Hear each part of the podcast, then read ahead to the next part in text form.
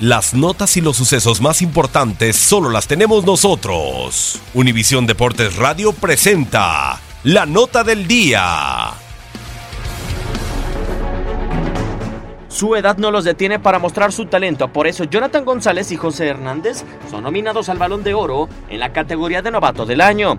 Con Rayados de Monterrey, Jonathan González estuvo cerca de conseguir su primer título en Primera División después de contar en su primer torneo con 1.607 minutos en 21 encuentros disputados, aunque sin goles, pero tampoco recibió tarjetas rojas, por lo que Juan Carlos Osorio le otorgó su primera convocatoria a selección mexicana.